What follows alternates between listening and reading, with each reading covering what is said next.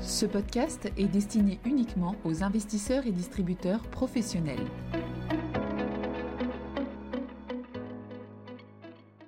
Bonjour à tous. Aujourd'hui, nous allons parler du comité de politique monétaire de la Fed du 26 janvier. Nous le ferons régulièrement dans le cadre de ce podcast 5 minutes pour comprendre.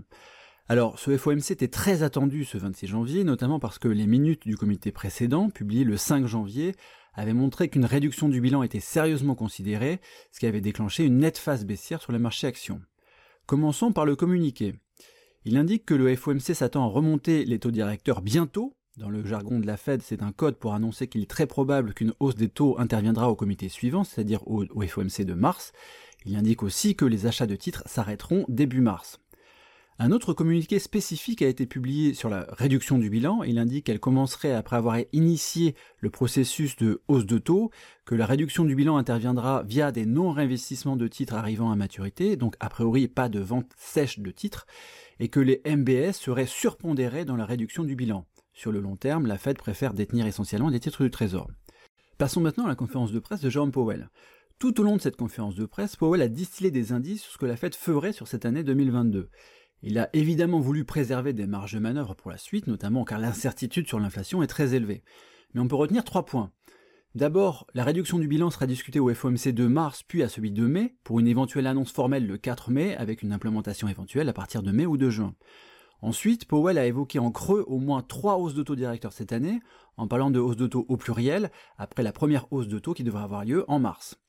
Pour finir, Powell a indiqué que la communication avec le marché fonctionnait bien, sous-entendu que le pricing des Fed Funds anticipés était assez en ligne avec leur vue, avec des taux directeurs qui n'iraient pas très haut en scénario central.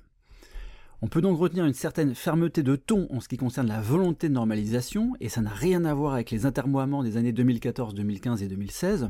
On peut se poser la question, pourquoi cette fermeté?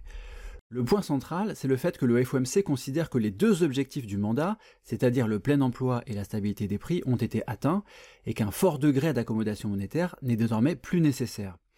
Avec une inflation à 7%, la Fed est même assez en retard dans son cycle, et le FOMC considère même que la poursuite de la reprise et les créations d'emplois ne pourront être obtenues que si l'inflation est maîtrisée. Powell dit explicitement, une inflation élevée est un risque pour le marché du travail. Il a même été un peu plus loin en disant qu'il aurait revu ses propres projections d'inflation sous-jacente 2022 à la hausse s'il y avait eu un exercice de prévision à ce comité. Il a également dit que les risques sur l'inflation étaient toujours haussiers et que la situation en ce qui concerne l'inflation était plus mauvaise qu'en décembre. Là où Powell paraît peut-être plus hawkish qu'attendu, c'est sur les effets du durcissement monétaire sur l'activité. Il a effectivement minimisé les effets négatifs que quelques hausses de taux pourraient avoir sur le marché du travail, en soulignant que celui-ci était déjà historiquement tendu selon certaines métriques. Il a aussi insisté sur la situation bilancielle des ménages et des entreprises, qui est bien meilleure qu'avant la crise. Enfin, il a laissé entendre qu'Omicron aura un impact économique faible et temporaire, et que la croissance redeviendrait rapidement très forte après cette vague épidémique. Publication des minutes le 17 février et prochain FOMC le 16 mars. Merci de votre écoute et à bientôt. Communication promotionnelle non contractuelle. Les commentaires et analyses reflètent l'opinion de CPRAM sur les marchés et leur évolution en fonction des informations connues à ce jour. Du fait de leur simplification, les informations données dans ce podcast sont inévitablement partielles ou incomplètes.